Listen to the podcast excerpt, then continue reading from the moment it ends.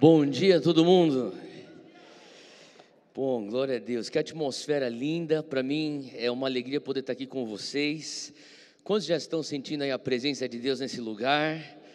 É algo incrível a gente estar junto em comunhão e justamente é, esse tema de comunhão, de unidade, foi o tema que pediram para eu compartilhar hoje. E então eu estou bem empolgado porque é um tema que eu amo falar sobre é, essa unidade que a gente vê como ênfase na palavra de Deus. E antes de tudo, eu queria só agradecer é, pastor Sidney pelo convite de poder estar aqui e que trabalho lindo que é fazer esse trabalho com líderes. E para mim, eu vejo assim muito importante, por importância nós trabalharmos com as lideranças, especialmente quando nós começamos a a liderar igrejas, eu e minha esposa Júnia, somos líderes uh, de uma igreja chamada Zion, e a gente começa a ver que quanto mais o Senhor vai trazendo as pessoas, existe necessidade, nós precisamos de líderes e líderes que se parecem com Cristo. Então nós estamos na nossa jornada também de crescermos em nossa liderança. Então eu quero é, agradecer essa oportunidade, dizer que é uma alegria ver tantos líderes sendo preparados para justamente esse estilo de vida da grande comissão. Quantos aqui são apaixonados pela igreja e por almas? Levanta a mão, você está aqui, apaixonado por igreja e por almas. É, a gente está aqui nessa terra por essa missão. Antes de eu entrar naquilo que eu vou falar hoje, eu quero rapidamente só mencionar: é, além de liderarmos a Zion, nós também começamos há anos antes de pegar, assumirmos a Zion, um movimento trabalhando com universitários. Nós começamos lá no Mackenzie, depois foi se expandindo, é, cruzamos lá o bairro para PUC, depois é, São Paulo. Eu lembro até hoje quando do nada veio uma mensagem por Orkut. Quem lembra do Orkut aqui? Você lembra do Orkut? Então já, já indiquei quando, quanto tempo atrás isso aí aconteceu. Ah, alguém lá do Rio de Janeiro falando: vamos, traz aqui o Dunamis para Federal do Rio.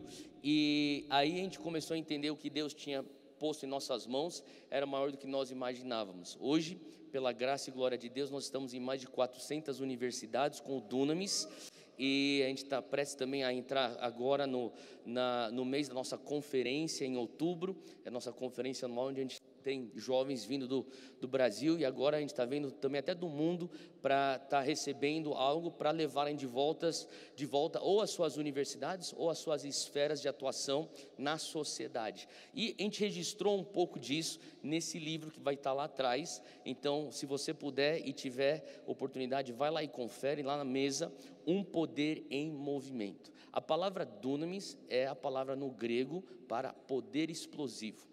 E quando você lê o livro de Atos, que é um livro que sempre me inspirou tanto, até porque o primeiro versículo de Atos eu vi que foi escrito para mim, ao excelentíssimo Teófilo. Você percebeu? Atos 1:1. E então, desde pequeno, minha mãe, eu ficava um pouco assim, cabreiro. Falei, mãe, por que a senhora me deu esse nome, Teófilo? Nem tem, não tem ninguém na escola com esse nome. Todo mundo fala aqui, Teu o quê? Teu o quê? E ela falou assim, mas tem um livro na Bíblia para você. Na verdade, dois, Lucas e Atos. Então, é, eu sempre me apaixonei por Atos, e ao longo do livro de Atos você vê o poder explosivo em sinais e maravilhas. Os apóstolos se moviam em dunamis, e esse poder era algo que não poderia ser contido dentro das quatro paredes de nenhuma sinagoga, de nenhum templo, ele saía espalhando pela sociedade, pelas nações. Por isso que o dunamis foi algo que a gente inspirou no livro de Atos, e eu sei que é um poder em movimento. Nosso sonho é ver atos sendo vividos nas universidades e respingando na sociedade. Então, para você que quer viver o sobrenatural de Deus, como é você viver o sobrenatural de uma maneira natural? No mercado de trabalho, na tua é, família, talvez na academia onde você treina, na tua padaria preferida. Como é você fluir nos dons do Espírito, ver o poder miraculoso de Deus fluindo através de você? Se você tem curiosidade e você tem um coração para isso, eu quero recomendar esse livro, Um Poder em Movimento, que é esse poder sobrenatural vivido de uma maneira natural. Bom, sem mais delongas, eu queria dizer que uma fé singular, ela é forte. Quantos aqui carregam uma fé dentro de você? Você carrega? Isso te dá força, isso te dá ânimo, isso aí te dá esperança, isso é uma força motriz.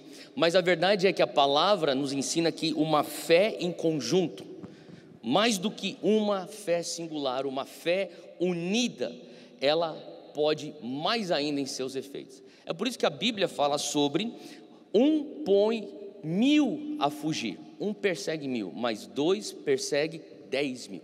Você vê aí, só nessa equação matemática, que existe algo exponencial na fé. Não é progressivo, porque a unidade vai gerar esse avanço exponencial. E uma vez que você tem o reino em você, essa fé no reino, e você está junto com outras pessoas que nem nós estamos aqui, assim, quantos concordam? Você, algo especial está nessa atmosfera, concorda comigo?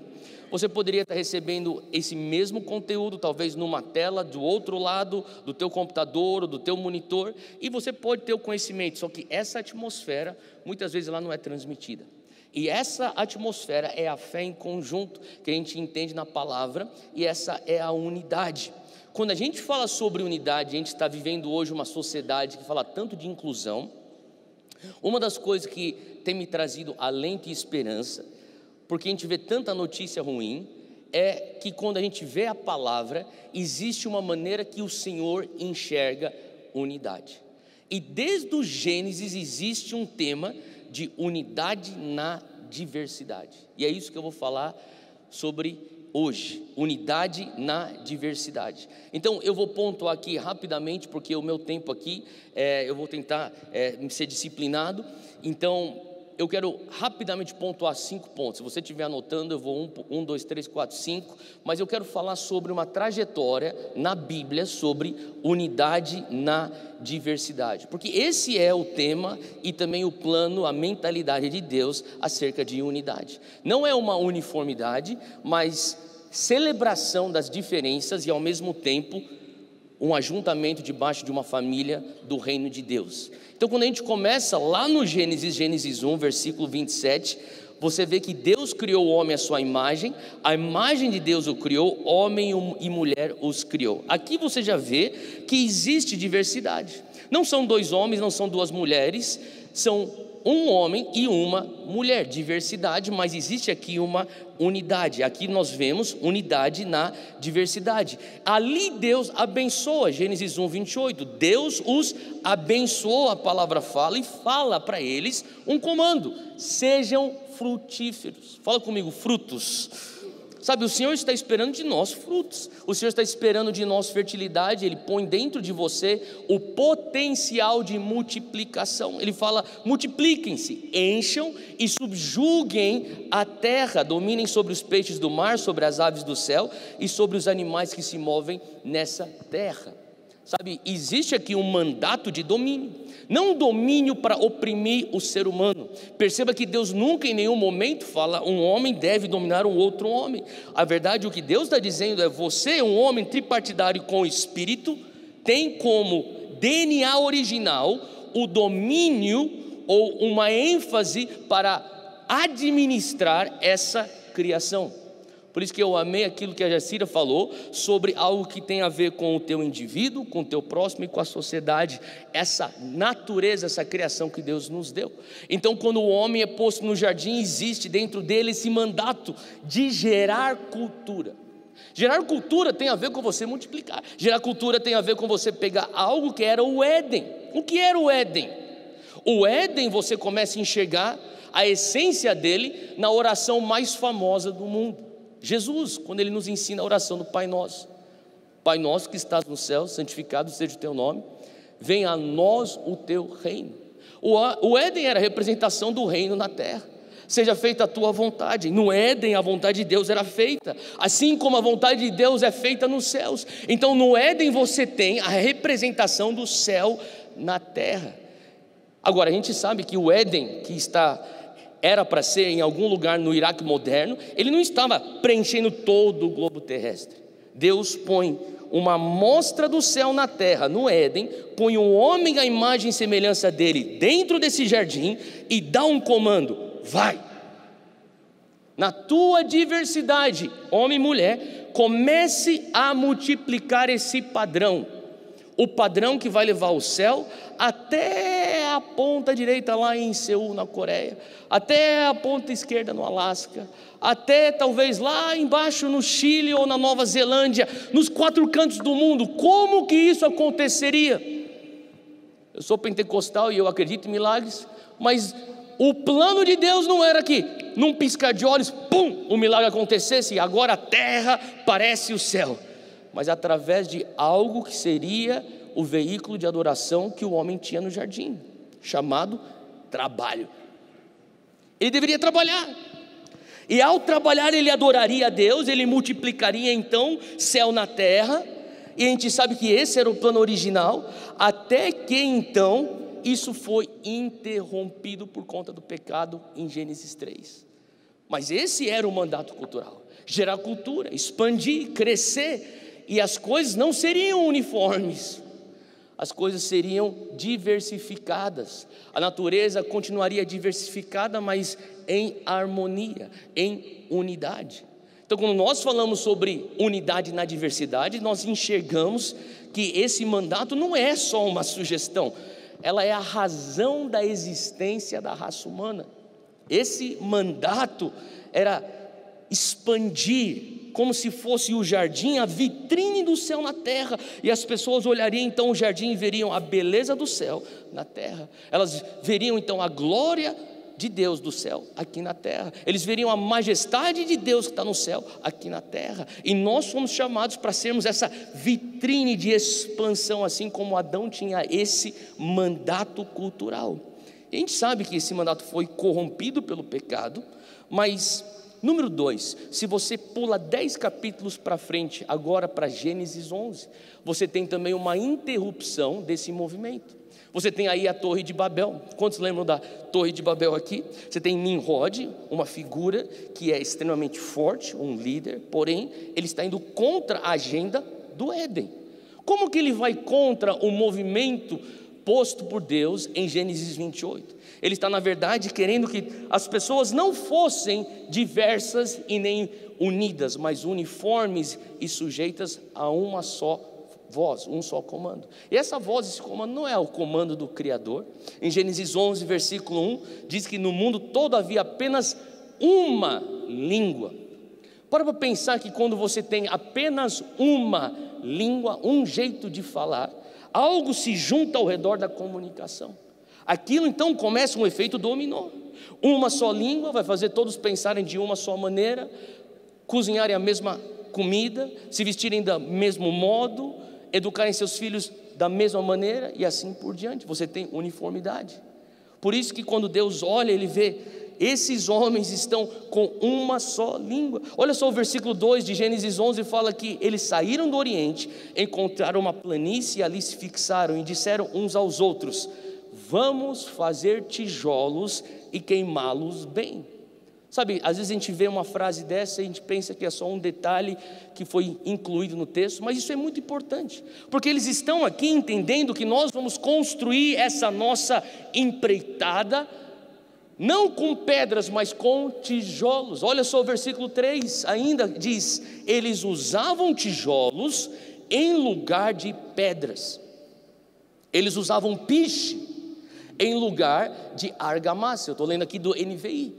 E aí você começa a entender que o autor aqui de Gênesis 11 está trazendo aqui um princípio. Eles saíram de uma mentalidade de pedras para tijolos. Eles saíram de uma mentalidade de argamassa para piche. Se você for pensar, tijolo é uniforme. Tijolo tem o mesmo formato. Tijolo parece tudo igual. A mentalidade contra a agenda de Deus do jardim não é unidade na diversidade, é uniformidade sujeita a uma agenda. E aqui eles estão dizendo: todos os tijolos têm que ser igual. E o que vai conectar não é mais argamassa, mas sim piche. O que seria piche? Se você fizer um estudo, eu não consigo ir ao fundo nos detalhes, mas piche nada mais era do que animais mortos, restos de animais mortos. Conectando então formatos. É como se fosse um bando de robô conectado por morte. Agora, o oposto daquilo seriam pedras. Talvez pedras não sejam tão organizadas. Talvez uma construção de pedra tem uma pontinha que fica um pouquinho para lá, tem uma outra pontinha que dá então um pouco de, de profundidade ali. Não está tudo retinho, talvez com um senso uniforme. Mas a palavra fala lá em 1 Pedro capítulo 2, versículo 5. Você conhece esse versículo? Diz: Vocês também estão sendo utilizados como pedras vivas. O Senhor ama trabalhar com pedras. A agenda de Deus nunca foi trabalhar com tijolos. O Senhor ama com a que a argamassa, o pó da terra, a humanidade venha nos conectar e não a morte do piche. Faz sentido? Aqui o Senhor fala em 2 Pedro capítulo 2 que nós estamos nessa edificação de uma casa espiritual para sermos como um sacerdócio santo. Sabe, o plano de Deus é que nós todos, a igreja, a eclesia, fosse um altar de pedras vivas.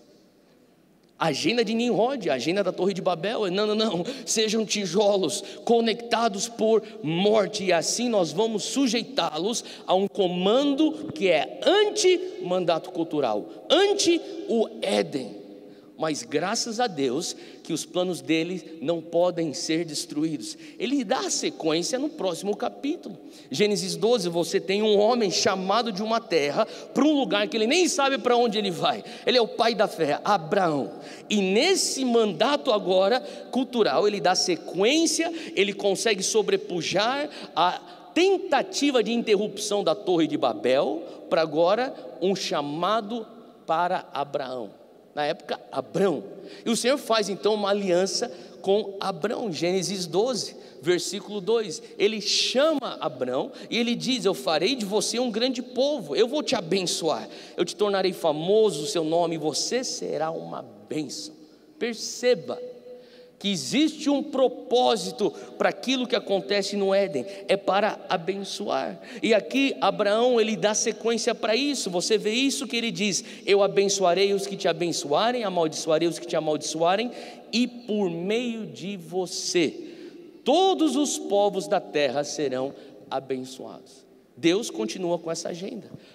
Através de você, Adão e Eva, eu vou abençoar essa terra, essa criação. Através de você, Abraão, eu vou abençoar todos os povos da terra. Através de você, eclesia neotestamentária, eu vou abençoar as nações. Através de você e a tua igreja, o Senhor quer abençoar a tua região e a nossa nação. Quem pode dizer amém para isso? Em suma, o que Deus está prometendo para Abraão é: eu vou te dar uma posteridade. Eu vou te dar uma terra física, uma terra geográfica. Mas tudo em prol do quê? Número 3. Para que você seja uma bênção para as nações. Para que você seja um canal para abençoar as etnias, as diversas etnias. Porque se você pensar bem, no capítulo anterior, eles acordam um dia falando uma língua diferente do outro. E naturalmente, as pessoas que não conseguem se comunicar se repelem. E as pessoas que conseguem se comunicar então se juntam. E ali então se forma então uma cultura. Então aqui você tem multiculturas sendo formadas a partir de Babel e Deus olhando para o homem falando: "Você vai ser o canal de bênção para essas multiculturas. E quando a minha bênção flui através de você, Abraão, eu vou unir essa diversidade debaixo da minha grande família. Esse sempre foi o plano do nosso Pai, esse foi o plano do nosso Deus. E assim como Adão e Eva eram para fazer do jardim a vitrine do céu na terra, agora Abraão, o, o patriarca de Israel, era para ser aquilo que o Éden deixou de ser. Quem sabe através de Abraão nós vamos ter em Israel uma vitrine da glória, da excelência, da bondade, da verdade de Deus na terra. Por isso que nação de Israel é uma nação escolhida para servir de exemplo. Agora nós entendemos também a rebeldia da nação de Israel. E também entendemos que assim como o primeiro Adão falhou, nós precisávamos de um segundo Adão para Israel ser salvo e para todos os gentios como nós sermos salvos. E daí eu dou um salto agora para o Novo Testamento. E quando você tem agora Cristo, Deus encarnado em Jesus, Ele está aqui vivendo como nós, e lá em Mateus 28 ele nos traz então a grande comissão, número 4. E na grande comissão você começa a enxergar esse mesmo clamor do Pai que estava presente desde o jardim, que estava presente no seu relacionamento com Abraão, agora presente na formação da nova aliança nações sendo abençoadas, etnias diferentes sendo unidas debaixo dessa grande família do reino de Deus. E lá em Mateus 28, versículo 19, Jesus dando ordem aos seus discípulos, esse, essa comissão, vá, faça discípulo de todas as etnias. A gente traduz no português nações, mas são grupos de pessoas. Você vai batizá-los em nome do Pai, do Filho e do Espírito Santo, ensinando-os a obedecer a tudo que eu lhes ordenei. Um processo de discipulado, para eles pegarem a mentalidade do reino aqui na terra. Até o final dos tempos eu estarei com vocês. Então você tem Mateus 28 com uma ênfase em etnes mas Deus, sendo um Deus tão pessoal, também dá uma ênfase na grande comissão de Marcos 16 ao indivíduo. Então você tem etnes, grupo, sociedade, coletivo na grande comissão, e você tem Marcos 16, e se você tiver com o texto rápido, você vai perceber, versículo 15 de Marcos 16: vão pelo mundo todo, preguem o evangelho do reino a todas as pessoas. Eu acho interessante que Deus consegue enxergar o indivíduo e consegue enxergar a sociedade do coletivo. Essa habilidade que Deus tem tem a ver com o fator demográfico da grande comissão. Sabe, o Senhor quer alcançar todas as nações, o Senhor quer alcançar todas as etnias. No coração e na mente de Deus existe um apreço por unidade na diversidade. E por isso ele enfatiza esse aspecto demográfico da grande comissão. Mas tem um outro texto que às vezes a gente não é rápido para falar que essa é a grande comissão, mas eu também acredito que pode ser visto como parte da grande comissão, que é Atos 1, versículo 8. E em Atos 1, versículo 8, nós vemos um outro aspecto também da grande comissão. Ele fala: Vocês receberão poder, dunamis vocês vão receber dunamis para quê? Para termos conferências pentecostais e vigílias e subirmos ao monte? Pode até ser, mas mais do que isso. Mais do que isso. Para vocês serem minhas testemunhas. E daí ele traz aqui uma ênfase geográfica. Jerusalém, daí ele abre o raio, Judéia e Samaria, e ele abre mais o raio, confins da terra. Fala comigo, Alphaville. Nós somos os confins da terra. Então ele fala assim: a grande comissão, ele carrega a ênfase demográfica, mas a grande comissão também carrega a ênfase geográfica. E o Senhor está falando assim: eu preciso alcançar todos os povos, eu preciso alcançar todas as, as terras, porque é nessa diversidade. Quantos entendem que a maneira como nós cultuamos aqui em Alphaville não é a mesma maneira que os irmãos cultuam, talvez, na Noruega, não é verdade? E talvez não é a mesma maneira como os irmãos cultuam no Japão, isso eu sei com certeza, que eu tenho lugar de fala. Desculpa. Mas quando a gente começa a entender, então, esse coração da unidade na diversidade do Senhor, faz total sentido, porque Ele está nos chamando para discipular nações para um fim. E eu termino com esse texto de Apocalipse 7. Para mim, Apocalipse 7 é uma figura profética. Para mim, Apocalipse 7 é o que me faz lutar por unidade na diversidade. Para mim, Apocalipse 7 é uma inspiração, é o que traz esperança, é aquilo que alimenta a minha fé, e hoje eu quero te chamar a estar junto comigo nessa fé, para um dia nós estaremos lutando para vermos Apocalipse 7, versículo 9, quando o apóstolo João relata que ele olhou e diante de mim estava uma grande multidão. Sabe, a verdade é que um dia, quando nós estivermos na glória, na eternidade, nós estaremos adorando o Cordeiro, e do lado de você vai estar alguém adorando em árabe, lá do Marrocos, e atrás de você vai estar alguém cantando, adorando em cantonês, e do teu, da tua, teu lado esquerdo vai ter alguém adorando, talvez em inglês, e você vai ter justamente essa figura que está descrita aqui no versículo 9 é uma grande multidão que ninguém consegue contar. Tanta gente, tanta gente e tanta diversidade. Todas as nações, todos os tribos, todas as tribos, todos os povos e línguas em pé diante do trono e do cordeiro, com vestes brancas segurando palmas, e clamavam em alta voz: A salvação pertence ao nosso Deus, que se assenta no trono e ao cordeiro. Quem pode dizer amém para isso aí? Esse é a nossa esperança, é o nosso destino, nós estarmos nessa grande multidão diante do trono do Senhor, adorando em unidade, mas num contexto de diversidade. Faz sentido? E quando eu começo a imaginar e sonhar com esse grande dia, eu não consigo também não pensar no início daquilo que nós vivemos hoje, eu e você. Talvez eu conheça alguns de vocês, não conheço com certeza todos, e talvez vocês nem me conheçam, mas a verdade é que nós fazemos parte da mesma família. Uma família que começou lá em Mateus 16, quando Simão teve a revelação.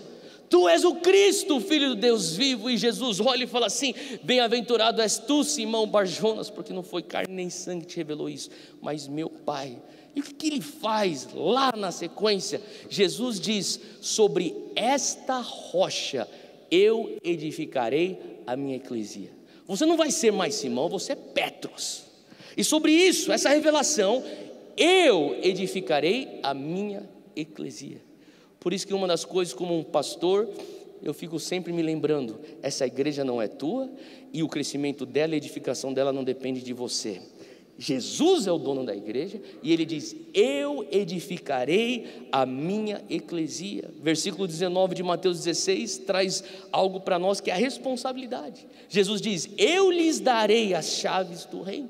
E as chaves têm a ver com influência, chaves do reino têm a ver com acesso, chaves do reino têm a ver com autoridade.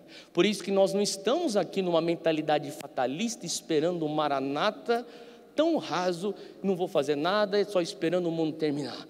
Pelo contrário, eu tenho chaves para eu fazer algo aqui para a glória de Deus, para que eu venha então reinar e legislar com Ele, e já treinando para aquilo que eu vou fazer na glória quando o reino dele vir em sua plenitude. Faz sentido? E quando eu pratico isso, eu estou discipulando nações, eu estou dando sequência a um movimento que começa no jardim e vai terminar numa cidade redimida, a Nova Jerusalém. E quando eu entendo isso, eu falo, Deus, eu quero pegar essas chaves, e tudo que eu ligar aqui na terra será ligado nos céus. Eu vou pegar essas chaves e, por fé, o que eu desligar aqui na terra será desligado nos céus. Eu quero desligar a corrupção e ligar a tua justiça. Eu quero desligar então as, as contendas e trazer a tua reconciliação.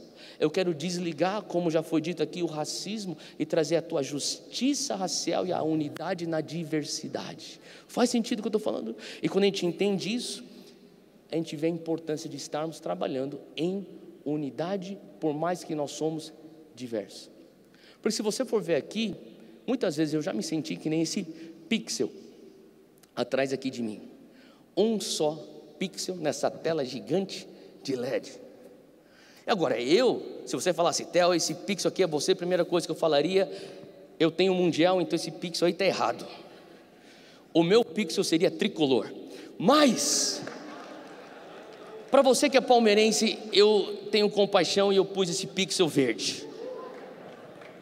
Você pode ter até orgulho de ser verde, ser palmeirense. Eu sou esse pixel verde. Mas quantos concordam que quando você começa a viver igreja, eclesia, pode pôr o próximo, você começa a ver mais diversidade. As coisas começam a melhorar. Você começa a ver facetas tuas em outras pessoas e facetas de outras pessoas em você. Você começa a ver que aonde existe déficit em você, existe virtude no outro, portanto, nós precisamos nos complementar. Faz sentido? E quando eu leio Mateus 16 e sonho com Apocalipse 7, eu estou sonhando e estou orando por algo mais do que isso. Eu estou orando por uma eclesia que vai viver a unidade na diversidade. Deixa eu orar com você hoje. Pai, eu te agradeço por tantos líderes, tantos pastores. Quero te agradecer por pensamentos diferentes e ênfases diferentes, mas que estão apoiados nesse pilar que é Jesus o reino de Deus que foi estabelecido no Éden e que nós temos como grande mandamento e grande mandato expandir até que o Senhor volte. Nos dá a tua graça para fazermos discípulos das nações, ao entendermos que faremos isso em unidade nesse contexto de diversidade da tua eclesia. Em nome de Jesus. Amém. Deus te abençoe.